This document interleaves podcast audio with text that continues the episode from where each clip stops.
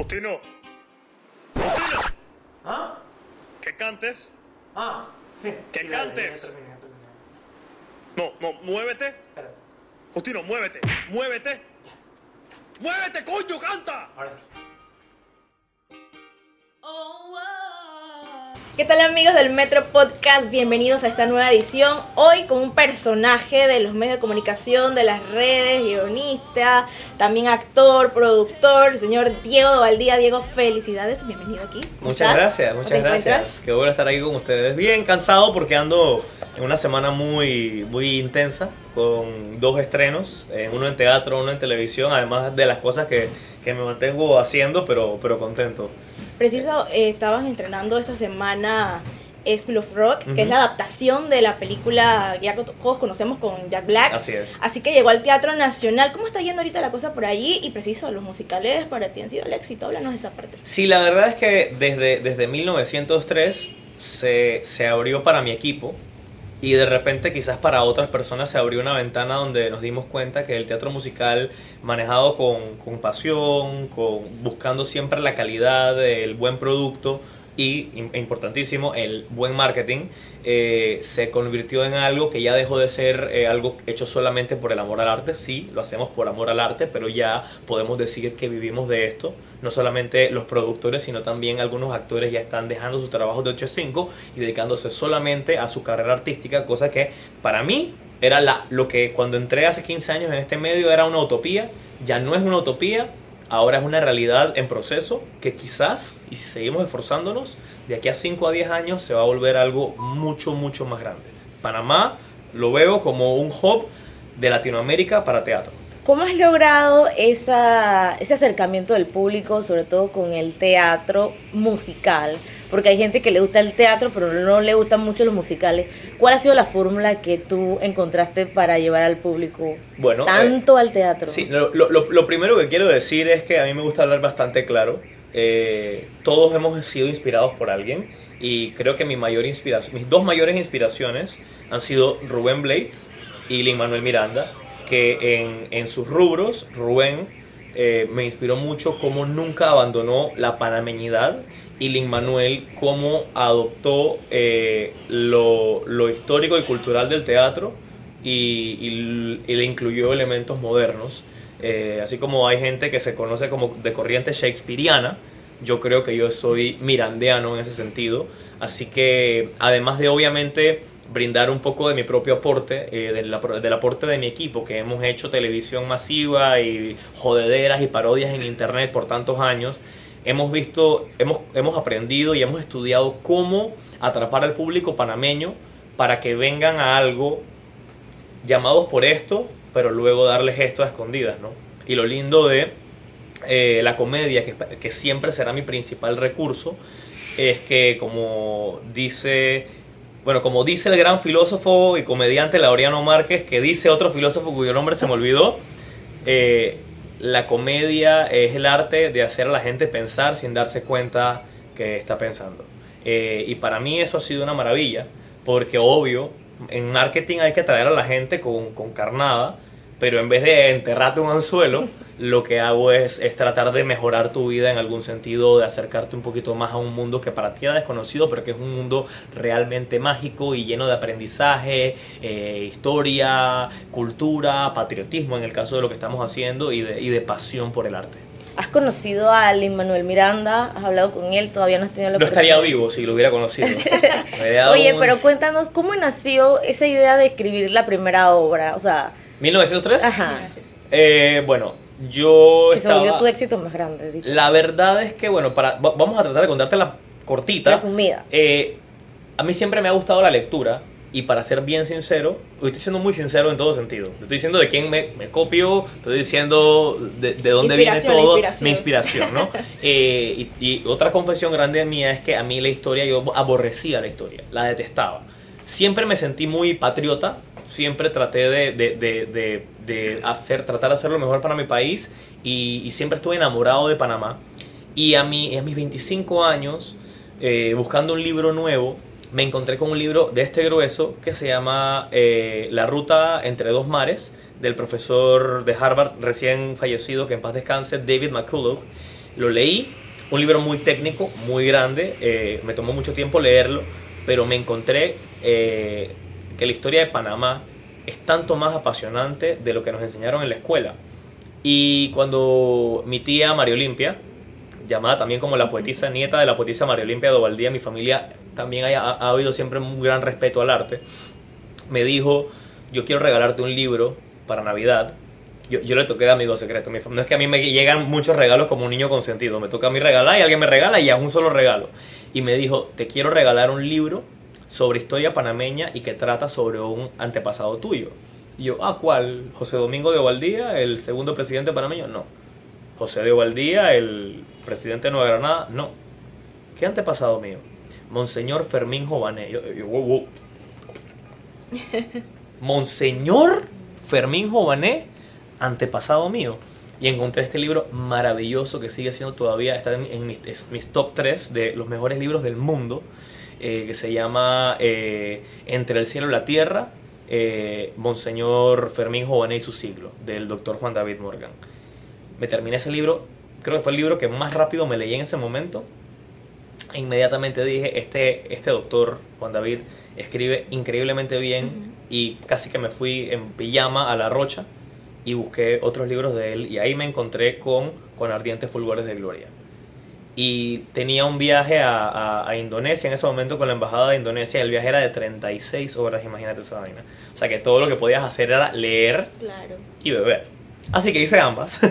y leyendo y bebiendo, fui leyendo este libro y fue un viaje extremadamente mágico que lo que más quisiera en este momento es que me pusieran la máquina de Men in Black para olvidarlo y volverme a leer desde cero. Me fui enganchando tanto con la historia panameña y, y yo siempre he sido fan del teatro musical y cuando empecé en el teatro no musical, para mí siempre fue, no sé cómo se dice en español, un guilty pleasure, un placer culposo, eh, poder hacer teatro musical. Yo antes realmente no tenía idea de qué era cantar o, de to- tocar piano, pero yo estaba leyéndome este libro y yo decía, estas escenas me están pidiendo canciones. Principalmente la escena cuando María Oz estaba cosiendo la bandera, dije, aquí hay una canción.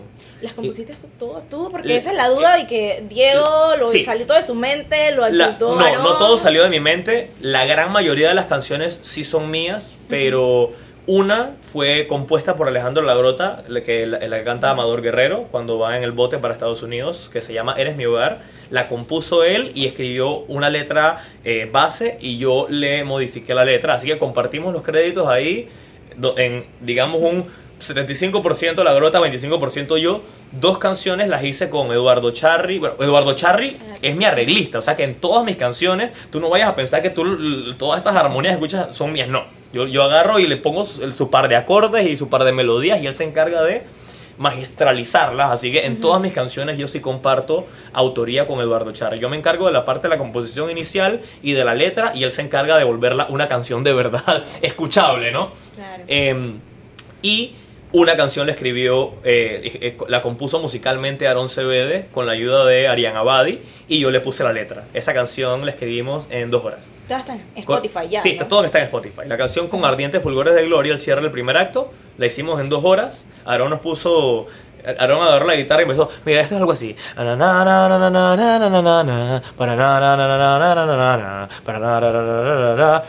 Y dije, ok, ¿qué va ahí? Y dice, no sé. Tú ahí ponle algo a Amador, aquí ponle algo a María Osa. Entonces yo me puse con esos tarararas a escribir lo que quería mostrar en esa escena. Eh, y, y sí, o sea, recibí ayuda de Alejandro Lagrota, Mista Bombo, en, también en la parte de plena. Mira, toda la gente se ha metido aquí. eh, Para mí es una maravilla. Has metido gente de todos los géneros. Sí, y mi primo Noel Sánchez, que es rockero, me, que, que me enseñó a mí del rock, eh, hicimos una canción en metal. A, Candle también, ¿no? En el tema del reggae. Eh, Kendall me ayudó mucho, mucho con, con entrenar a la gente con la cadencia de, de la plena. Que, que fíjate que pusimos a, hasta a Mariano, un señor de cuarenta y tantos años, a, a rapear. Mariano. Sí, no, y, y le fue muy bien. Entonces, cuando vi este libro en ese tiempo, dije, necesitamos hacer este musical. Se lo conté a una persona que estaba cerca mío en ese momento y me dijo, esto es una locura, esto no va a funcionar, háblame de otra cosa. Y, la, y, y, y boté la idea, que es un mensaje que yo le mando a los pelados. A veces alguien te va a ningunear y te va a decir que no, y te va a decir que algo no va a funcionar, y si, y si la idea no te deja de taladrar la cabeza, y pasó dormida por meses, Y cuando en un muy mal momento de mi vida terminé yendo a, a- a Londres, vi Hamilton, que ya la había escuchado, pero la vi. Dije, Panamá merece una obra que cree este efecto. Yo no soy gringo y hasta tengo algunos... No quiero perder la visa, pero sí, como panameño, tengo algunos, algunas asperezas que, que históricas que limar con los Estados Unidos y dije, me siento orgulloso de la historia norteamericana como si fuera mía. Panamá necesita algo que, que no existe ahorita mismo, algo que tú puedas de verdad ver como entretenimiento, que, que, que tú lo sientas primero que te va a entretener y que luego te cree este, este feeling. Y dije, tú sabes una cosa, yo no sé tocar piano, yo no sé componer, yo no sé cerrar esta vaina, pero este musical va. Y empecé a escribirlo, me reuní con Aarón, le dije, Aarón, tengo esta idea, me dijo que había idea más estúpida, vamos. Ah, Aaron fue uno de los desertores, él y que no. Aarón, Aarón fue, deser- Aarón- Aarón fue desertor al principio, Ajá. eh, pero yo le dije, dame chance, déjame picharte la completa. Y cuando se la terminé de pichar, me dijo, esto no sé si va a funcionar, pero me encanta, vamos a hacerlo aunque perdamos plata. Y ahí empezó el viaje. ¿Cómo fue trabajar con él? ¿Cómo ha sido trabajar con Bueno, Aaron? yo con Aarón he trabajado desde el, vamos, desde quizás desde el 2008, ¿no?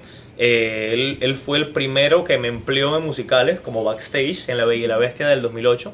Que la gente Eh, no lo sabe, pero Diego, también te entrenaste. Yo creo que te vi en un par de, de obras del teatro ABA, o no sé si en las clases. Estuve- Te vi en unas clases de teatro. Para serte muy sincero, y esto también lo tengo que admitir, yo no tengo formación actoral. Mm. Yo realmente... Es empírico, totalmente. Eh, yo simplemente, y digo, me ayuda mucho escribir algunas de las cosas de las que salgo porque entiendo el personaje, Claro. pero yo básicamente sí me dejo es guiar por el director y por los acting coaches y hago mi estudio de, de personaje.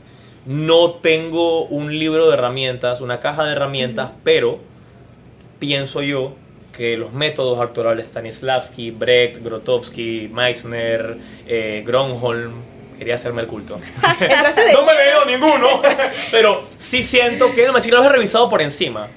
Yo siento que un actor recibe herramientas diferentes para su gran caja y al final usa las que les convienen.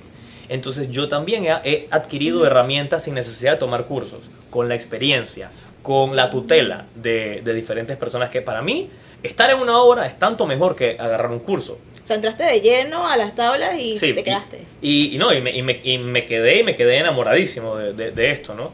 Eh, y Aarón realmente ha sido no solo un eh, excelente director, sino un in- increíble socio, un increíble mentor. eh, y realmente yo le debo una enorme parte de mi carrera a, a Aarón. Y digo, no puedo dejar de mencionar a Edwin Cedeño, que también considero mi papá teatral, Agustín Clement, que me dio la primera oportunidad, y Abdiel Tapia, que fue el primero que me dejó a ser un protagonista en el Zoológico de Cristal en el 2009, que volvimos a montar el año pasado en el Nacional. Eh, así que he ido llenando mi caja de herramientas con eh, prácticas, no, no tanto empíricas, pero, pero sí en la práctica, ¿no? Eh, y, y eso me ha ayudado también, no solamente como actor, sino también a comprender la profundidad de un personaje, eh, eh, cómo se estrategiza una cómo se hace una estrategia para una obra, para un buen guion, etcétera. Eh, sí, para escribir sí he leído libros. Para, para, para la parte de la dramaturgia y para la parte de composición sí me he educado, no específicamente en cursos, pero es que hoy YouTube entero es un curso. Claro. En vez de hacerlo con un solo profesor, buscas por aquí un video, buscas por aquí otro, Claro. ese te lleva a otro, y yo sí le dedico mi, a- día, eh, día, día a día, estudio... Ay, día, día a día en el Metro Libre, qué pena. Oye, Yo- Diego, Ajá. debemos, mira, nos escuchas, escuchamos pues toda esto- esta historia fascinante de 1903 y demás. Eh, son 15 años ya en los medios de comunicación, como bien dices, pero antes de esos 15 años, eh, ¿quién era Diego? ¿Qué hacía? ¿Cómo, ¿De dónde nace? Hay que preguntarle a mi mamá porque yo no me acuerdo. Pero nos dijiste que vienes No. como de Chiriquí, tienes- conoces tus antepasados, que Sí. creo que es algo que muchos panameños no tenemos la suerte de conocer. de Sí, venimos, todos deberíamos poder, poder investigarlo, ¿no? A mí me regalaron incluso un libro sobre la historia de mi familia. Yo creo que mi familia es judeoconversa, aunque yo cargo siempre mi cruz. Este, mi familia viene, de- mis antepasados vienen de España, de un pueblo llamado Valdía, en Madaria, Eh, así que sí me, me puse a agarrar mis, mis raíces a, corto, a corta distancia y a larga distancia. Y, y, y sí sentía por mi familia, por lo que heredamos de, de haber sido descendientes de, de políticos y de, y de poetas, poetisas y de artistas, sí nos, ense- nos inculcaron mucho en la casa el amor por la patria, el respeto, los valores que, que un panameño debería tener. eh, y eso sí me llevó a continuar un camino en el que no importa que yo haga, no importa que yo termine en Broadway, que es mi sueño. O sea, yo, mi sueño es irme a Nueva York a, a- a trabajar ¿Te allá. irías? ¿Te irías completamente de aquí Me iría, no, no me iría para más nunca. Yo soy homeward bound, como dicen en inglés, o sea, todos vuelven a la tierra en que nacieron. Eh, pero si yo me llegara a ir, aunque sea seis meses, no pasaría invierno allá jamás, así que haría summer y, y verano. Este, todo lo que yo haga el resto de mi vida va a estar amarrado a Panamá de alguna manera. Por lo menos así, un personaje panameño o algún ritmo panameño. Para mí, lo que los panameños tenemos que hacer es que, aunque alguno llegue extremadamente lejos, no solamente sacar una banderita, es lo que hace Rubén. Siempre llevar tu país y representarlo y honrarlo y enseñarle lo, tu cultura y, tu, las virtudes de tu país al mundo. Porque si no, ¿para qué naciste aquí? Claro. ¿Qué te gusta más hacer? ¿Te gusta más televisión? ¿Te gusta más teatro? ¿Te gusta más escribir? Ah, ¿Qué bueno, es o sea, lo que más? ya ahí la sea, pregunta varía un poquito, porque ¿qué si es me lo que preguntas más- qué no, medio, No, no, no. ¿Qué es lo que más disfrutas, por ejemplo, en tu día a día hacer? Yo- o sea, actuar, estar sobre la tarima, escribir los guiones, preparar historias, hacer televisión. Es una muy, muy buena pregunta porque a- antes, entre escribir y actuar, eh, no te, no, me, me- me peleaba entre esa magia, porque escribir es, es dar a luz. Escribir es, y con el dolor de un parto, bueno, no puedo, no puedo saber qué es un dolor de un parto, pero lo he visto, ¿no? O sea, he visto esos gritos. Em, pero sí, sí lo comparo al proceso de, de- de dar vida, porque, porque primero se disfruta mucho, es hasta erótico el momento en el que viene llegando la idea, cuando te sientas a escribirla empiezan los mareos, lo- el hambre, los dolores de cabeza, lo hoy no quiero nada con nadie, y luego empiezan las contracciones de wow, esto está a punto de salir, pero todavía le falta pulir la edición, me encantaba. Y cuando ves el producto listo, es un hijo, y es un hijo que no va a cambiar, no se va a meter a la política, no se va a meter a, ladrón, no se va a meter a canquero, ¿me entiendes? O sea, se va, va no, no hay nada malo contra los canqueros, pero no se va a meter a, la, mala vida. Eh, y, y- y te va a durar para siempre. Eh, y siempre, y si te da orgullo hoy, te va a dar orgullo siempre. Em, y actuar, una maravilla. Abandonar quién eres y convertirte en alguien más eh, por un tiempo, desconectarte del todo, es el- para mí ha sido el mejor ejercicio de meditación de la historia. Hay gente que medita y pone la mente en blanco, yo no, no puedo, me vuelvo loco. Hay que- Sí, meditación guiada y vaina de que no pienses en nada y es cuando más quiero pensar. Así que si hay un pensamiento no lo recibo. ¿Cómo no lo puedo recibir? Y entonces cuando estoy meditando es como Que que ya, déjalo ir, no te quedes con la idea y tú... espantoso. Es que no, que eso te relaja, que te relajas, algo de esa vaina estresado. Pero el- cuando uno actúa, uno abandona al yo y sobre todo en el escenario, uno vive otra vida y cuando sales te sientes como que hubieras renacido en tu vida otra vez. Eso es maravilloso. Pero Ujú. cuando decidí hacer 1903 y pusimos la plata por delante en el teatro, no, no- no la plata, pero firmamos un contrato que teníamos que pagar esa plata y barato no es. Claro. Y para mantener ese teatro tan bonito hay que pagar. Claro. Yo, yo, yo puse, yo firmé ese contrato, hice un live, anuncié de aquí a un año sale este musical y tenía cero canciones compuestas y tenía cero idea de cómo tocar un piano, tenía cero idea de cualquier tipo de concepto de musicalización. Y fui aprendiéndolo obligado, como quien tiene que barrer la casa antes de que llegue la Yali y viene subiendo por el ascensor. O sea, después de que re- resuelve Peor, ya. tu mamá y no Oh, tienes la casa no, limpia. Que mi mamá llegue, ¿ves? mamá y tal, tú, tú me conoces, yo soy sucio. Pero dije, cuando llega la Yali y vaina. em, y componer me dio más magia que incluso las otras dos. Porque tiene una mezcla de ambas. Cuando compones, primero que estás haciendo todo el proceso de gestación con, con algo que las palabras no pueden definir. Los acordes y los diferentes instrumentos que se utilizan para componer hacen que la palabra per se quede como algo limitado. La música para mí se volvió realmente eh, una expansión de- del vocabulario, una expansión del diccionario. eh, te expresa sentimientos que no hay palabras que puedas utilizar ni en conjunto ni en libros para definir. Entonces ahí está la magia. Y a eso es lo que le quiero dedicar mi vida. ¿Y hacia dónde pues vas, sobre todo con el, el teatro? Hablabas de un sueño de crear tu propio espacio.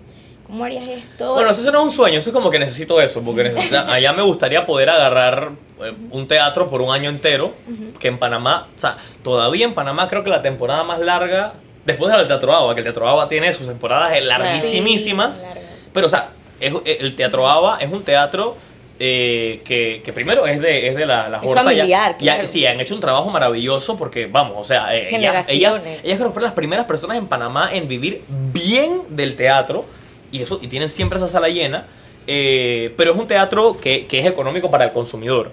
El teatro musical difícilmente va a ser económico, a menos que lo hagamos en el verano en el canal, que lo íbamos a hacer, pero Sí. Vino la, ¿se, se acuerdan de esa vaina? Que el coronavirus. Sí. Bueno, eso llegó. Eso fue en- Pero el coronavirus en ha sido bueno para el teatro porque en estos dos, tres años le ha ido bien. O sea, el, el primer año de los... Nos ha ido bien a pesar del el, el coronavirus. primer no año por- del que estuvimos encerrados sí fue Sí. malo, pero en el último año al teatro le ha ido muy bien. Sí, no, porque la gente quería salir. Eh, pero, pero sí, a, a lo que iba con esto es que sí creo que en Panamá hacen falta más estructuras teatrales que puedan sostener a por lo menos, o sea, una estructura off-Broadway que creo que son 800 personas o más. Eh, el teatro más grande en Panamá ahorita mismo es el Anayansi, que creo que tiene mm, 2.000 2000 puestos, algo así. sí. Eh, pero para ser muy sincero, no está en las mejores condiciones. Eh, realmente siento y hago un llamado a los señores Anayansis, que by the way es el nombre del siguiente siguiente Y, ah, y otra musical. cosa, Ajá. el musical Anayansi, que es el que estoy trabajando ahorita mismo, no va a ser en el teatro Anayansi. Para Ah, ok. aclarar. A menos que lo arreglen y de repente podemos hablar si me hacen un deal. Los señores Anayan. Ya me imagino a la gente con el político, pero ¿qué dicen allá sí? Em, eh, sí, creo que en Panamá hacen falta eh, eh, más teatros de gran capacidad, porque de capacidad cozy eh, hay mucha, la estación, la plaza, eh, sí hay, hay buenos teatros para eh, propuestas bastante eh, más, eh, no, nada chico en teatro, sino bastante con menos necesidad de, de espacio para, para el elenco y para la utilería y la escenografía. Sí siento que hacen falta. Entonces, con mi difunto amigo Horacio, habíamos planeado que si seguíamos en este mundo, porque eso fue lo que, me- lo que, lo que él me dijo, él también se enamoró de esto. Él entró en esto porque él lo quería hacer y cuando vio lo que era el tipo dijo, ahora sí estoy en, o sea, encontré mi nuevo propósito, mi nueva etapa en la carrera y creo que lo que puede ser es que si nos, si nos va bien, entre Aarón, Horacio y yo construimos un teatro con las medidas necesarias para tener a mucha gente y privado. No se puede agarrar al nacional por un año entero. A mí me encantaría hacerlo, pero el ballet se tiene que presentar, la sinfónica se tiene que presentar, etcétera, ¿no? Y eso se respeta. Pero sí creo que hace falta un teatro, preferiblemente también en casco, para crear, como les mencioné, la avenida Broadway, avenida B, Ok. Broadway. Este, Ya estás eh, maquinando todo eso, ya, todo, ya tienes todo, idea. tenemos la campaña lista, lo que falta es la plata. Ok. Pero con la nueva ministra de Cultura, Gisela González, eso seguramente se alcanzará. Este, entonces, sí, nada, pues. El, el sueño es, no tanto tener un teatro, esa es una necesidad. El sueño es poder salir de aquí, eh, pero salir para regresar y salir para llevar Panamá allá. Eh, siento que, por ejemplo, la cultura colombiana, de buenas y malas maneras, se ha esparcido por el mundo. Ahorita salió el musical Encanto, que es un- una Sí. oda a Colombia quiero que Panamá tenga su princesa de Disney. O sea, me gustaría que pasara eso. Y Lin Manuel llevó la cultura latina a- desde el 2008 que hizo In the Heights. Y la cultura de inmigración la llevó a Estados Unidos y ella le ha hecho un cambio revolucionario en el arte y en la educación y en la cultura norteamericana. Y digo Estados Unidos porque no podemos negarlo, que ahorita mismo es el, Claro. es la meca de, de, de esto, ¿no? sí. Que me odiarán los londinenses que tienen West End, pero Broadway es Broadway, Broadway. y Nueva York es Nueva York. Y sí, o sea, para mí ese es el destino. Era mi plan, eh, post pandemia, irme en el 2021, pero, perdón, pre pandemia, irme en el 2021, estaba preparando todo para irme a un apartamentito caja de fósforo y sería feliz ahí y empezar a buscar los contactos para llevar los productos para allá, porque hay una comunidad no solo panameña, sino latina que le, interesa, le interesarían las historias panameñas allá. Así que cuando vaya a una obra de, esta, de este equipo, están invirtiendo en que en algún momento este equipo vaya para allá para poder llevar nuestras historias para allá. Eso podría, podría pasar así como con Anayansi, uno no sabe. Dios quiera, ser ¿no? tu princesa. Dios quiera, ¿no? Y, y Anayan, sí, no, pero siempre, bueno, mm, Anayan sí no es una historia para Disney, pero tampoco lo era el jorobado de Notre Dame ni la Ni la sirenita, que su historia exacto. real es horrible. Exacto. La historia de Anayansi Vasco Núñez de Balboa es una historia extremadamente oscura. Eh, y yo la llamaría, yo sé que me puedo meter en problemas por decir esto, pero si lees los libros de historia te darías cuenta que eh, los crímenes eh, a la humanidad que ocurrieron durante la conquista, sobre todo en, en- en Panamá, podría decirse que, guardando el contexto situacional de la época, fueron más muertes que durante la, la dictadura y la, y la invasión. Y, y- y crímenes que, a pesar de lo aborrecible y, y- y nunca olvidable de la dictadura y la invasión, todos nos olvidamos del genocidio a, a los indígenas que hubo en la conquista. Eh, el trato que les daban, eh, la forma de los españoles, y, y esto ya me ha causado problemas con españoles. Es verdad, realizaron descubrimientos, ya puse polémico, realizaron descubrimientos enormes para la civilización occidental, que es lo que llamamos humanidad, pero dejaron una civilización, en primer lugar, los indios cueva, no sé dónde están, los he buscado por todos lados, creo que se extinguieron en su totalidad. En Panamá ocurrió el primer genocidio homofóbico, transfóbico eh, de América, eh, bueno, por lo menos dado por eh, la civilización española, y creo que son historias que hay que. Bueno, Eh, si es así bastante oscura, sabes que no vas a ser la primera pelea que vas a tener con un español. A lo mejor vaya a ser mucha crítica la que recibas de si el proyecto es así, pues. Eh, no, de- definitivamente que en todos mis proyectos yo he estado muy abierto a recibir críticas. Lo que la gente creo que sí está entendiendo es que sale de la mejor intención y del mejor corazón. Mi intención no es criticar a los españoles del presente. Mi intención es revisar la historia del señor que tenemos en una estatua en la cinta costera y que todo es él Es en la Panamá. moneda. Es la persona que lamentablemente es la más valiosa de Panamá. Y no estoy diciendo que Vasco Núñez debería ser, debería recibir escarnio en su totalidad. Pero deberíamos pensar a quién honramos con estatuas y tal man de hierro viejo aquí. Sí, Es un Eh, temita como para agarrarlo con pinzas, como tú bien dices, pero esa versión que quizás guardan los propios indígenas panameños, las vas a incluir de alguna manera, tienes esa, asesora, esa asesoría con ellos, háblanos de esa parte que se adelanta. Yo me tomo muy, muy en serio la parte histórica porque estoy contando una historia que no es mía, que es de todos nosotros. Y procuro mucho documentarme bien. Yo creo que ya van más de 40 o 50 libros que me he leído sobre, sobre, sobre historia panameña y de diferentes ángulos. Hay algunas personas que me dicen que yo soy muy leyenda dorada. No, solamente que yo no puedo hacer una obra que la gente salga diciendo de que Panamá vale. O sea, no puedo hacer que la gente salga triste. Exacto. Trato de, trato de sacarle lo positivo a la historia sin dejar de contar la parte mala. No sé si vieron 1903, pero nosotros también incluimos cosas del libro de Ovidio Díaz Espino, El país creado por Wall Street. Sí hablamos de que hubo una negociación. Sí hablamos de que, de que los conjurados y nuestros próceres tuvieron que tomar decisiones que pues al final no fueron las mejores que podíamos esperar, pero quizás fueron las únicas. Y en el tema de Vasco Núñez, yo no estoy hablando de transformarlo en un enemigo, es analizar a los seres humanos históricos y, y actuales en su área gris. Vasco Núñez fue un gran líder para sus tropas. Vasco Núñez arriesgó mucho, sacrificó mucho para lograr mucho de lo que hoy en día somos, pero no sé si es una persona digna de una De estatua. culto, de Sí. estatua. Porque si estamos hablando de que de repente durante una guerra eh, un héroe de guerra podría ser honrado porque peleó contra gente que iba a pelear. Pero el genocidio de inocentes y de infantes que si, nos, si bien no se sabe si él fue parte de la ejecución, como líder lo permitió. eh, y ahí es donde me estoy leyendo los libros de los frailes eh, y de los historiadores cronistas de la época, como Bartolomé de las Casas, que fue el principal defensor o el principal crítico de, de- de- de- las, de las acciones españolas en, en tierra firme. Hay demasiado que contar. Eh, y, y sí hay eh, movimientos indígenas en Panamá que han ido al Estatuto de Vasco Núñez de Balboa a decir esto es una ofensa Sí. para, para nuestros antepasados.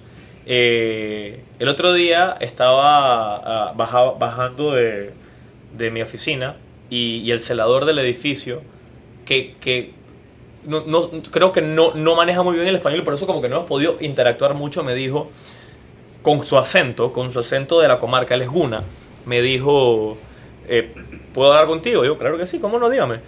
Me enteré que estás buscando información sobre Vasco Núñez de Balboa y sobre Ana Yancy. Y, y me brindó información súper importante, como por ejemplo que Ana Yancy, estoy haciendo un spoiler de la obra, pero Ana Yancy muy probablemente no se llamaba Ana Yancy. Y según varios libros le ponen de nombre Hacha, otros le ponen Luaya.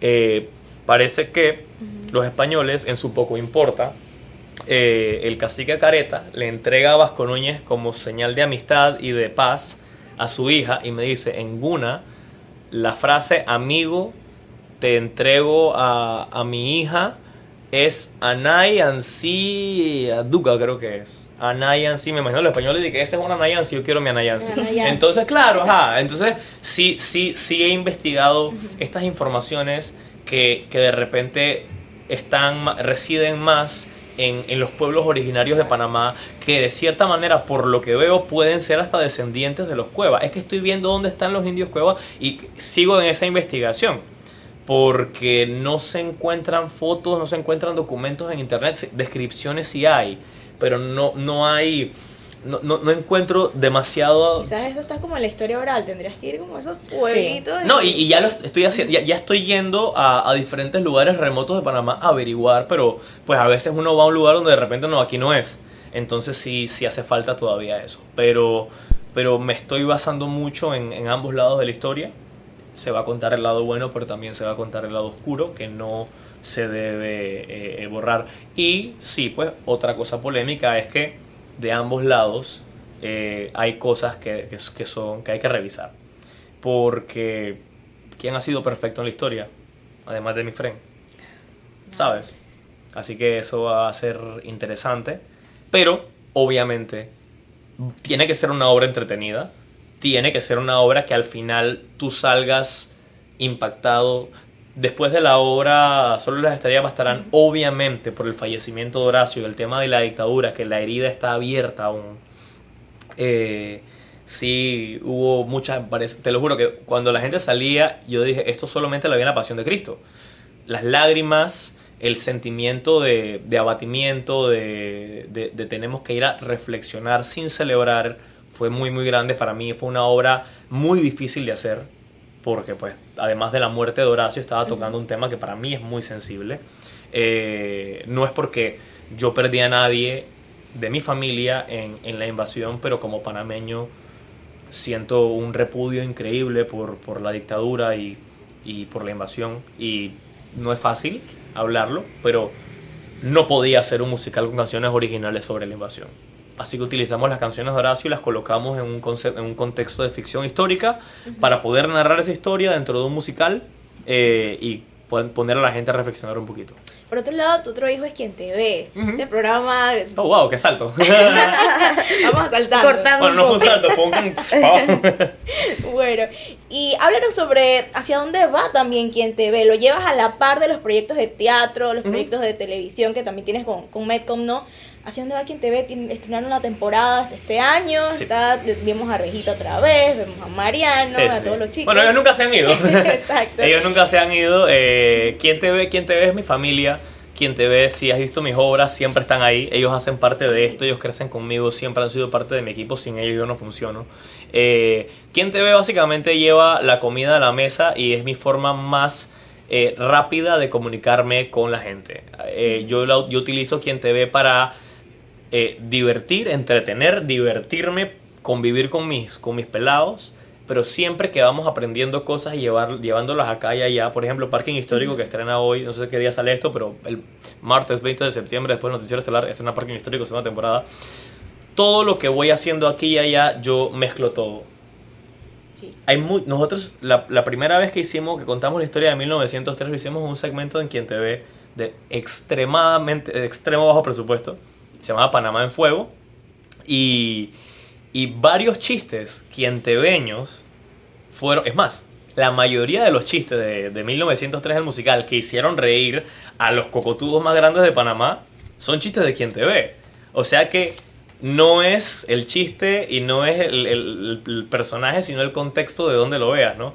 Creo que quien te ve tiene un valor importante porque es esa comedia gutural, masiva, panameña de cepa que, que, que, pues, que nos gusta, que nos relaja. No es un lugar al que vamos vestidos de gala, es un lugar para descontracturarnos, es un programa que es para relajarse. Y para esta temporada decidimos acercarnos más a la gente, o sea, vamos a estar más cerca de la gente y los miércoles hacemos eh, el programa en vivo en, en Diablo, en la discoteca de Elmis, y es con público, y podemos convivir con el público, recibir sus comentarios, eh, interactuar con ellos, traemos invitados especiales, sin abandonar los sketches que son flagship del programa, pero la idea de Quien Te Ve este año fue eh, cubrir un poquito los estragos que todavía sufrimos de la pandemia, así que el bebé de, de este año de Quien Te Ve es el segmento Quien Te Visita, que está funcionando maravillosamente. Eh, hay gente que solamente me sigue para carnavales porque saben los Sí. desastres que hacemos. Y esos desastres no, no son por estar en carnavales, es porque cuando nos juntamos seis o más quintebeños se forma un desmadre.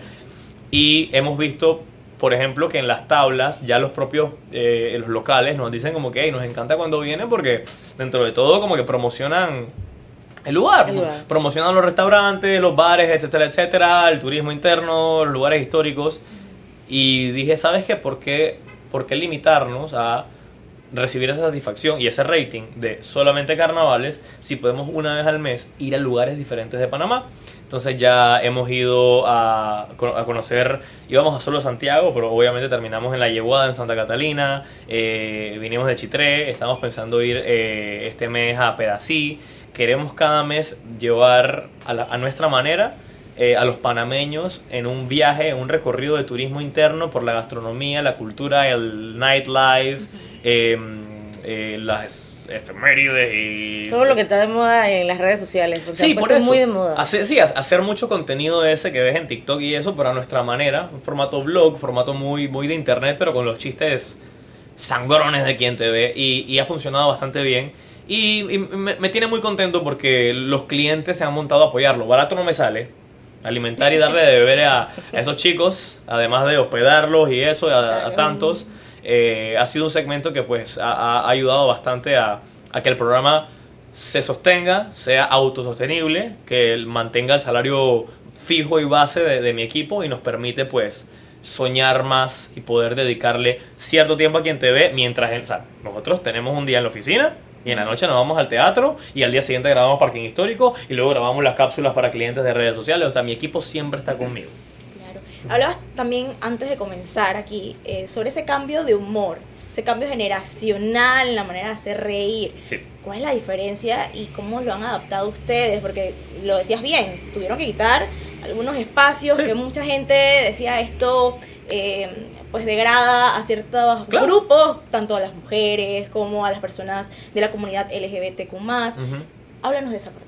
Nosotros en Panamá, eh, lamentablemente, porque no hay forma de decir para bien, fuimos criados eh, normalizando muchas cosas que no deberían ser normalizadas. eh, y eh, no, te puedo negar que, pues, yo también y parte de mi equipo también lo fue. Y nosotros cuando nos ponemos a pensar en, en- en la balanza de, de hacer reír, pero para luego no estar del lado correcto de la historia, sí nos dimos cuenta que hay segmentos que quizás funcionaron en su momento, a medida que fueron envejeciendo, no envejecieron tan bien, así que decidimos responsablemente pues ya darle su tiempo de vida, ver realmente, escuchar a los nuevos movimientos y su opinión sobre el humor. Eh, hoy en día el humor está en una posición sensible porque no sé si están siguiendo lo que está pasando con Dave Chappelle, eh, lo que ha pasado con varios comediantes que pues han sido puestos en... Entonces, yo sí te puedo decir que hay chistes...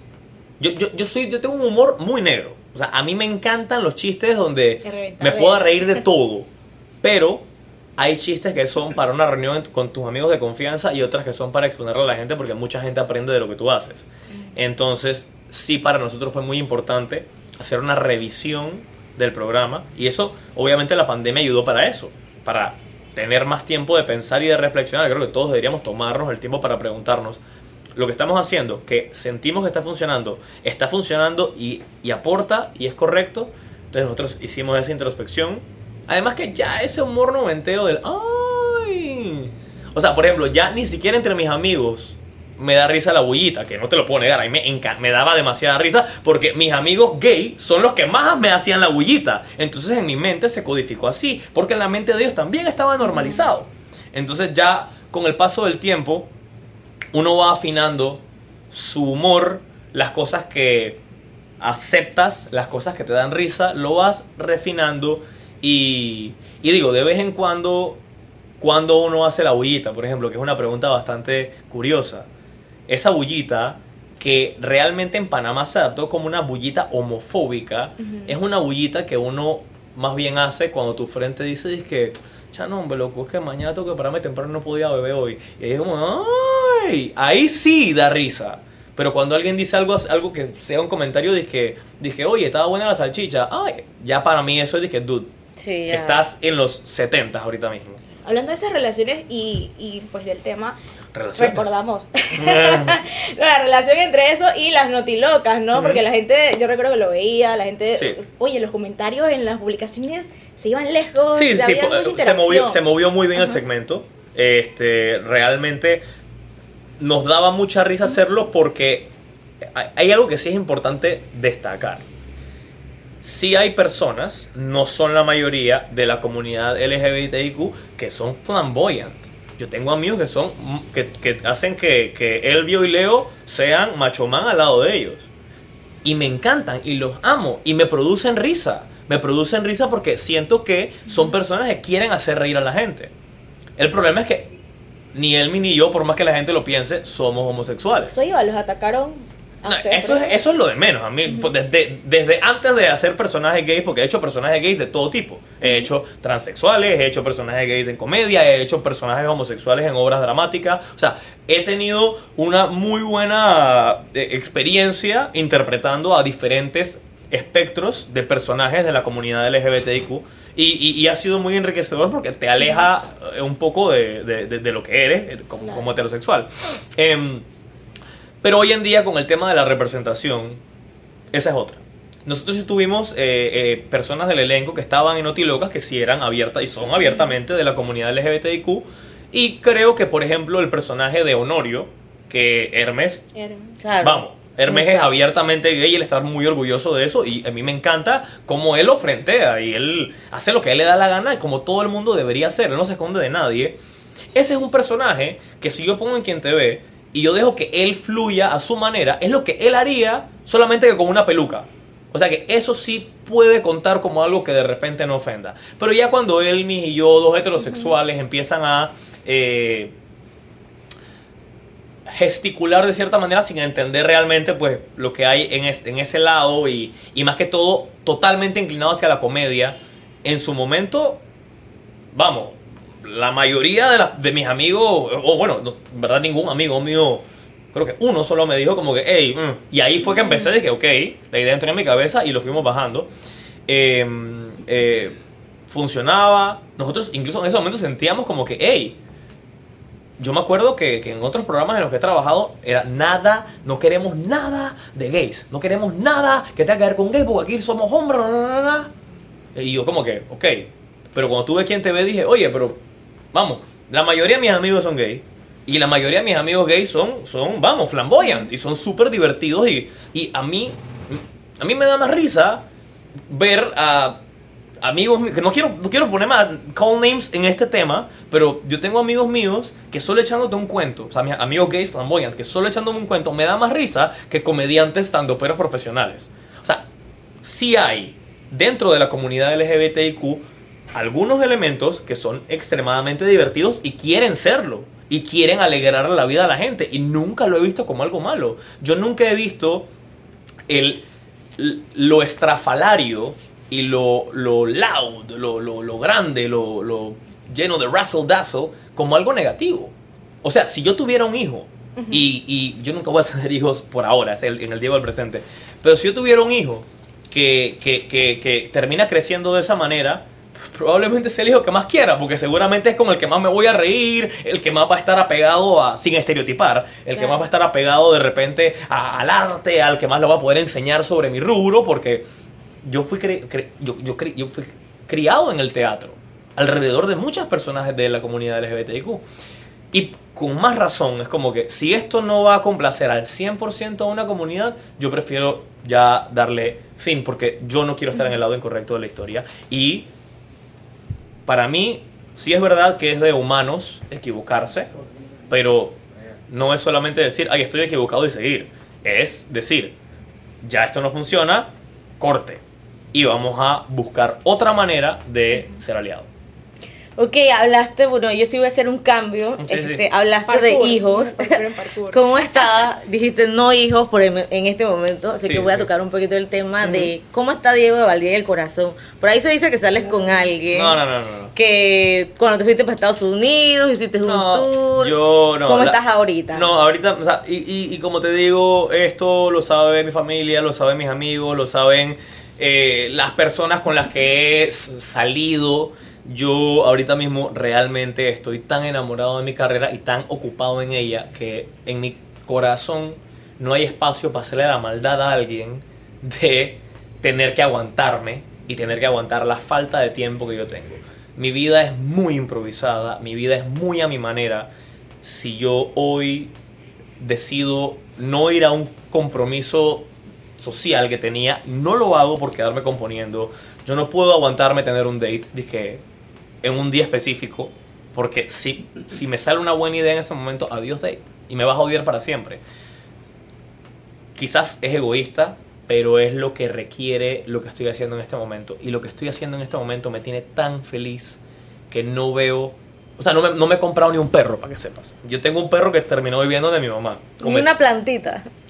Y, o sea, sí tengo plantas porque mi abuela llega de vez en cuando a la casa a revisar que todo esté bien y las riega. Pero el otro día subí un story y ni yo me había dado cuenta. Todo el mundo dice que, man, esa planta está marchita. Así que sí, no, re- real, realmente. Yo soy muy claro. eh, porque, pues, definitivamente, como dice la frase, soltero nunca solo. Pero uno siempre tiene que hablar claro y no andar prometiendo la vida y el futuro cuando no lo hay, así que sí, sí te digo que... Y digo, si lo estoy diciendo en público y lo Claro. he dicho en todas las entrevistas, creo que no estoy pecando de, de valer bestia. Ok. Tengo, tengo amigas, tengo, tengo personas cercanas a mí que, a las que quiero muchísimo y con las que... ¿Y sabes qué pasa? Cuando quieres a personas tanto, ¿cuál es la mejor manera de terminártela cagando? ¿Cuál es la mejor manera de transformar a esa persona que es tu todo hoy en día en quizás una persona con la que más nunca hables o a veces tu peor enemiga? Firmando ese contrato de una relación. Entonces, yo creo que nuestra noción del amor está muy amarrada a estándares sociales, eh, a lo que llaman, escuché el, el otro día la frase que dice, la tradición es el peer pressure de las personas muertas hacia las personas vivas. Yo sí vivo la vida muy a mi manera. Eh, y, y lo digo claro, lo digo en público, lo digo en privado. Eh, no hay en un futuro cercano ni siquiera una pe- un pequeño espacio para pensar que en algún momento lo querré. Y no digo de esta agua no beberé, pero por ahora sí. Lo que quieres. Mi, mi novia, mi esposa, mi hijo. Bueno, y tengo mamá, pues la mamá no lo- Eso sí lo tengo, pues me, to- me toca ve- verme con mis viejos de vez en cuando. Eh, pero, pero mi todo ahorita mismo es mi trabajo. Y, y, me, y me, me siento acompañado. Incluso cuando estoy solo en mi casa y paso la pandemia, yo no me sentía solo. Yo, yo he vivido solo desde hace ocho años y no me sentí solo porque tenía esta, este sentido de mi vida. O sea, tenía, mi vida siempre ha tenido sentido desde que empecé a hacer estos musicales. pues. Ocupada. Sí. En el tema de la política, bueno, hace al inicio de la conversación, antes que grabáramos, tocaste un tema, este, resúmemela, ¿qué te parece el ambiente político de Panamá? ¿Qué podrías hacer? Sobre todo en el área cultural que dijiste, que tienes muy buenas ideas. Ah, no, bueno. Eh, no, la otra área no, el área del arte, de ¿Qué la vamos a decir de la cultura. otra área? ¿Qué, ¿Cuáles son tus ideas? ¿Qué tú podrías po- proponer a la, a la ministra de Cultura? Yo no sé si a la ministra le, le convenga en su carrera que yo diga que yo la considero una mentora y una amiga, eh, pero la conozco bien. Eh, y después del ministro anterior, a mí no me da pena decirlo, esto ha sido un aire fresco. Cuando ella, te lo juro que cuando ella quedó de ministra, para mí fue como que nos hubiéramos ganado un Oscar. Yo como que, wow, por fin, por fin una decisión sensata. O sea, yo quería que literalmente ir a un Denito y decirle, brother, olvidemos las diferencias que hemos tenido, bueno, que, yo he tenido contigo. Gracias por tomar esta decisión. Siento que, que Giselle eh, González va a dejar un legado en Panamá. A mí no, y, y lo mismo que yo le digo a Juan Diego, que también es mi hermano, yo les digo, yo voy a, yo por ti voy a meter las manos al fuego, pero si me traicionas te voy a cortar tu mano. O sea, eh, sí te diría que yo voy 100% a Giselle. Panamá siempre ha necesitado un Ministerio de Cultura, siempre ha necesitado que alguien encargado de que supervise la cultura esté en el gabinete y esté diciéndole a la gente, hace falta esto, a veces no hay que tapar tanto bueno, sí hay que tapar bueno. Perdón, Sabón, no, no le hagas caso a esta vaina. Pero sí, no hay que estar comprando 80 mil dólares en boquitas para cosas de la asamblea y hay que invertir en cultura. Se está cayendo el, el de Tornayansi. Eh, brother, hay- no podemos traer. O sea, ¿por qué podemos.? ¿Por qué hay gente que agarra.? Ay, sorry, que me voy a poner. Me me voy a, me voy a cabrear. Ok, ¿por qué podemos crear protestas fingidas y pagarle 20 dólares a la gente para que vaya a ningunear a otro afuera de su oficina? Y no podemos agarrar a un cóster de niños de la comarca y traerlos a ver una obra y de repente llevarlos a comer.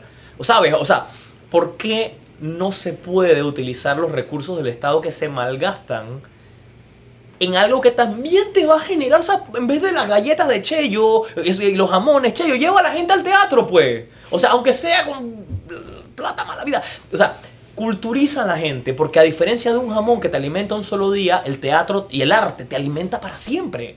Y, y, a, diferencia de un jamón que te da hambre mañana, esta hambre que te da el teatro te da, te da hambre a seguir creciendo y a seguir cultivando el espíritu y hoy en día, el otro día fui a hablar con unos pelados eh, de una escuela que están haciendo teatro musical y les dije, ¿cuántos de ustedes quieren seguir, tienen planeado seguir en esto? Tres alzaron la mano. ¿Cuántos quieren? Todos alzaron la mano. Y le dije, esto ya está, se está volviendo un negocio. O sea, literalmente, tú puedes agarrar, igual que el deporte siempre ha sido una oportunidad para que la gente salga de la pobreza o de, de una situación riesgosa social, el arte, el teatro, hoy en día, ¿cuántos chiquillos con esta vaina han conseguido una vida? Solamente con tener un plan de data básico, con un- un- unas redes sociales, hablando sus ideas. O hasta encuerándose, porque yo también soy pro OnlyFans. Si eso te da plata, saliste de la pobreza, brother. Y si a ti no te da pena enseñar, hermana, yo te aplaudo y te consumo tu contenido y me suscribo también para apoyar la cultura. Pero, pero, pero a lo que voy es que aquí se están enfocando en tapar heridas grandes con curitas. Y yo sé que muy pocos lo van a entender, pero ustedes no saben la magia que es para un niño, para un joven, ir a ver algo que nunca hubiera podido ver y decir yo quiero estar ahí arriba. Y decir yo quiero dedicarme a esto, a una carrera que cambia vidas, que, que- crea y cuenta sueños. Esto es una magia yo descubrí esto en un momento en el que yo no, ¿sabes? Ganaba 100 dólares al, mes. Y, entré en este mundo y- y crecí en este mundo, ¿me entiendes? Por el sueño de haber visto a otros hacerlo, por el sueño y por la oportunidad que tuve de, con lo que tenía, pagar un boleto para entrar. Mentira, me lo regalaban el boleto para entrar. Yo me, metí- me colaba por backstage. Pero poder haber entrado, tuve esa gran oportunidad, esa gran suerte y esa gran ventaja que creo que los niños se merecen. Claro que sí. Entonces, sí siento que eso es lo que yo haría con el presupuesto estatal. Podría ser un agente de cambio, o sea, te ves como un agente de cambio futuro, llevando ese, ese mensaje a las escuelas. Ah, o sea, a mí me- lo que a mí más me gusta de, de- de- mi carrera es poder convivir con las generaciones de abajo y poder inspirarlos de alguna manera o ayudarlos a llegar a, a otro lugar. ¿Qué pasa? Muchos niños hoy en día por el TikTok, el TikTok y por el Instagram te dicen cómo hago para ser famoso, cómo hago para tener plata. Entonces ahí está el punto donde hay que decirles, no es un tema de ser famoso, de tener plata, es un tema de expresarte y expresar tu pasión y crear catarsis y, y empezar a cumplir tu sueño poquito a poquito. Me encanta cuando me invitan a universidades, a escuelas, lo que sea, para poder hablar con ellos, verles la cara, poder sentir que está habiendo un cambio en su cabeza. Y hay algunas escuelas que estoy seguro que los papás me odian, Porque yo a veces les digo, si te vas a meter a estudiar, ay, es que no, bueno, no importa. Si te vas a meter a estudiar comunicación social, que está cool, pero durante tu carrera te sale una oportunidad de trabajo en el medio, hoy en día esto te puede enseñar más que una universidad. Sin ponerte en asistencia porque al final lo vas, a terminar el video por pasión. O sea, es como que niños sigan su pasión y utilicen el más maravilloso de los recursos que nos ha dado la tecnología en la historia. El internet y esto.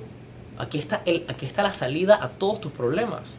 Aquí está tu, tu- tu salto a, a- a- no a la fama, sino a vivir de tu pasión.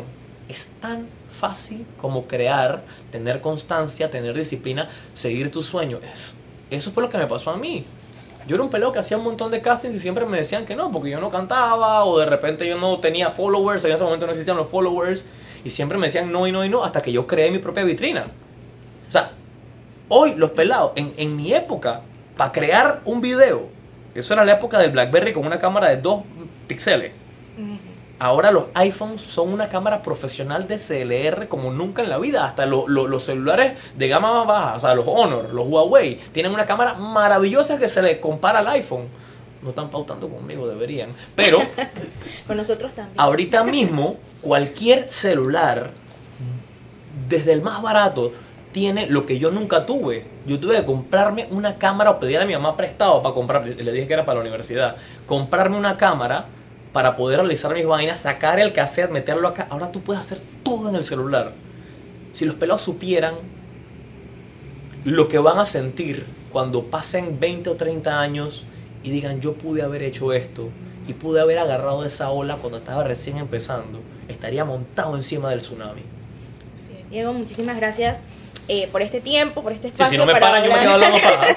Casi Pero- pido una pinta y todo. Pero queremos hacerte preguntas finales. Esto eh, no es solo por ti, lo hacemos a todo el mundo, así que no creas que es contra ti. Ok, Así que puedes decir sí, no y justificarla si quieres. listo. Comenzamos. Pregunta número uno. ¿Hay alguna rivalidad con Ubaldo Davis?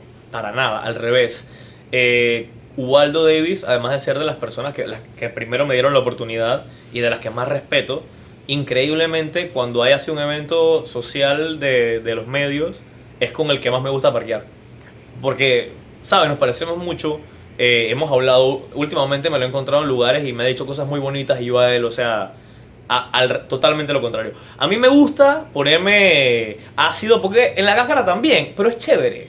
O sea, es chévere, es, es una jodedera de entre frenos. una para mí. tiradera chévere. Para mí, o sea, yo me encuentro a los de la cáscara en, en, lo- en las vainas y, no- y nos tomamos la foto con los dos micrófonos. O sea, para mí somos la misma vaina. La competencia está en otro país. Aquí en verdad tenemos que hacer que el país crezca y después, y cuando el país esté lo suficientemente grande, nos empezamos a pelear los pedazos. Ok. La siguiente pregunta dice: ¿Has tenido algún encuentro con políticos que te hayan ofrecido que lo apoyes, que le hagas la campaña, opuestos incluso? Eh, sí, todo eso, eh, pero uno de los más notorios es uno que mi, bueno, mi, mi socio slash mejor amigo slash hermano slash manager, eh, Marquito Arias, es el que recibe todas las, las cochinadas y yo le digo, no me digas ninguna, y menos si es política. Yo dinero mal habido por ningún lado y a mí tú me puedes revisar todo mi expediente y yo ojalá te pueda abrir mis libros y toda la onda para que veas que no estamos tan bien. Em, lo llamaron para comprarme y, y luego Marco les dijo, él no va a hacer nada contigo y le dijeron, dije, te doy ya una maleta de 30 palos solamente porque él vaya a caminar conmigo y me grubee. Que él esté ahí conmigo nada más caminando y que me joda. Yo dije, si yo te encontrara en la calle, lo haría de gratis. Pero ya que tú me estás diciendo que te conviene, olvídate de esa vaina. Cuando yo apoyé a Ricardo Lombana en la política, créeme que lo hice gastando dinero porque en ese momento creí en él como... yo, se lo dije. O sea, para mí buenas opciones, tú eres el man que, que, que, siento que lo podría hacer bien o menos se la cagaría en todo caso. Y yo hablé con él muy frenteado y todavía sigo pensando que dentro de la gama que tenemos, Lombana sigue siendo una de las opciones más como que, por, bueno, por lo menos hay algo, hay alguien así, ¿no? Pero la política siempre me ha disgustado. Por, por plata realmente jamás. ¿Incursionarías tú en ella en algún momento? la Yo antes no quería. Para mí la frase, cuando alguien dice quiero ser político, ya empezamos mal. Para mí la frase es estoy dispuesto a ser servidor público, estoy dispuesto a sacrificar mi tiempo, estoy dispuesto... Por eso es que a veces digo, si te vas a meter en la política, trata de estar acomodado o trata de estar dispuesto a no acomodarte nunca, porque tú estás sirviéndole al país. Es un servicio. La un política es un servicio. O sea, no El está mal, no está mal que es- cobres un salario, pues digamos que te pones un salario, pero ya, punto. En ese momento tú eres un empleado de todos nosotros. Tú tienes 4 millones de jefes, 4.5, no sé cuántos somos ya. Aquí está todo el mundo pariendo. Sí. Em, tú tienes 4.5 millones de jefes, así que... Sorry. Exacto. Que los demandaron por los destrozos de la casa en los carnavales. No, al, re- al revés. Me acuerdo, me acuerdo perfecto que cu- cuando pasó el episodio ese de la cama, hasta, hasta Ma- Mariano quedó como impactado porque Mariano es el responsable, ¿no? O sea, a mí me toca pagar, pero Mariano es el que da la cara ante la responsabilidad. Y imagínate cómo estaban las vainas en los carnavales, que a los dos minutos de que subimos ese story, llaman a Mariano, el señor de la casa, pero super nice. Y que, Mariano, yo acabo de ver un video que, que, que dice que, que la cama se, se- se rompió. Y Mariano es que no, no, no, no, eso, eso, eso, eso, es un efecto especial que nosotros pusimos, qué vaina.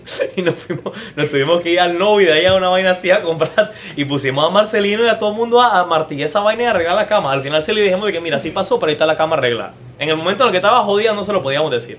Y al revés, volvimos a esa casa en el carnaval Jala y tenían hasta adornitos nuevos y toda vaina. Y yo dije, esto se va a romper hoy, pero no. Ya Marcelino está más, más calmadito. Cuando, cuando se va a arrebatar, que se arrebata en el patio. Por último, ya para, para ir cerrando y que esto no se extienda tanto, hemos hablado de todo. Arvejita, ¿qué significa para ti? Siempre dices que es un hermano, que es más que. No, es hermano no. A ver. Jamás un hermano. ¿a qué Arbeja es mi Arvejita? hijo. Ah, tu hijo. Arbeja le dice a mi mamá abuela. Liter- Literalmente, Arbeja es mi hijo. Eh, ¿No te lo conoces? ¿Cómo se conocieron ustedes? Arbejita llegó a un casting que hicimos de Quien Te Ve en el 2016. Él vive en Felipillo. O sea que el tipo para llegar a... El, casting era a las 9. Y nosotros vayando llegamos 9 y media, 10, una vez así. Y el tipo llegó a las 6 de la mañana. Y era el primero en la fila. Y apenas entró... O sea, vamos, Arbeja, Arbeja, desde que tú lo ves, es una persona que tú dices, este man, buena vibra, divertido y toda la onda. Yo le dije, no hagas nada, ya quedaste. Lo que no sabíamos es que, coño, como que es difícil para que se aprenda un guion. Pero ha sido de las mejores adquisiciones que hemos tenido y Arbeja, siem- en lo que yo dure de vida, Arbeja siempre va a estar conmigo. Si, si se porta bien. La lleva al teatro también, lo hemos visto en escena. ¿Tú sabes lo que me dijeron en 19... ¿Sabes qué me dijo del doctor Juan David Morgan en 1903? Eh, Cuando yo le pregunté, dije, doctor, esta obra que yo la, eh, la- me inspiró su libro y está de cierta manera basada en, este, en su libro, ¿cuál fue su personaje favorito? Quería saber cuál fue el personaje que él pensó que yo mejor desarrollé. Y el personaje favorito era la arvejita, que era un personaje que inventamos. Para que me ayudara en la obra, pues, o sea, a mí en la obra me gusta estar cómodo y hueve así que Arvejita era, era como el ballet de, de Uno Varila. Y dice que Arvejita fue su personaje favorito. Siempre se roba el show. eh, así que, digo, y a él le ha ido muy bien, su vida ha cambiado bastante por esto. Eh, él ha podido superar varias cosas malas y él no solamente cuenta con el apoyo de todos nosotros, en, en quien te ve, en te, ahora tiene familia en televisión, en teatro, sino que todo el mundo él lo quiere. Arveja me parece ahorita mismo el personaje más querido de Panamá después de Durán. Tú sacas ese pelado a la calle y Dios mío. Un día llegaron, yo tengo un story en, en mi historia de carnavales, que un día llegó alguien donde me dice que, oye, una foto, una foto. Y yo ya estaba como que peinándome. Dije, no, no, que tú me tomes la foto con Arbejita. Y yo dije, el alumno ya superó al maestro. Estoy muy orgulloso de ese pelado, verdad. bueno, y es un muy, ese es un muy, muy, muy buen alma. Se ve, se nota. Muchísimas Sí. gracias, Diego, por estar con nosotros. Ustedes Muchas recuerden gracias. suscribirse, darle like, seguir las redes de Metro Libre, también las de Diego, para que se enteren de todo ese desmadre que se forma en sus redes sociales, sobre todo en carnavales. ¿Cuáles son las redes? Recuerda, por favor. Arroba de Ovaldía en todas mis redes, excepto en TikTok que me lo borraron porque grabé a Almis haciendo un backflip y TikTok anda flojísimo, así que en TikTok soy Diego de Ovaldía. Si no me encuentras como de Ovaldía, seguramente me encuentras como Diego de Ovaldía o como Dieguito Sexy 23 arroba hotmail.com. Ya lo saben, nosotras pues agradecidas con ustedes. Lineta Rodríguez, Muchas Gracias. Será hasta un próximo Metro Podcast. Chao. ¡Ué! Gracias, Diego.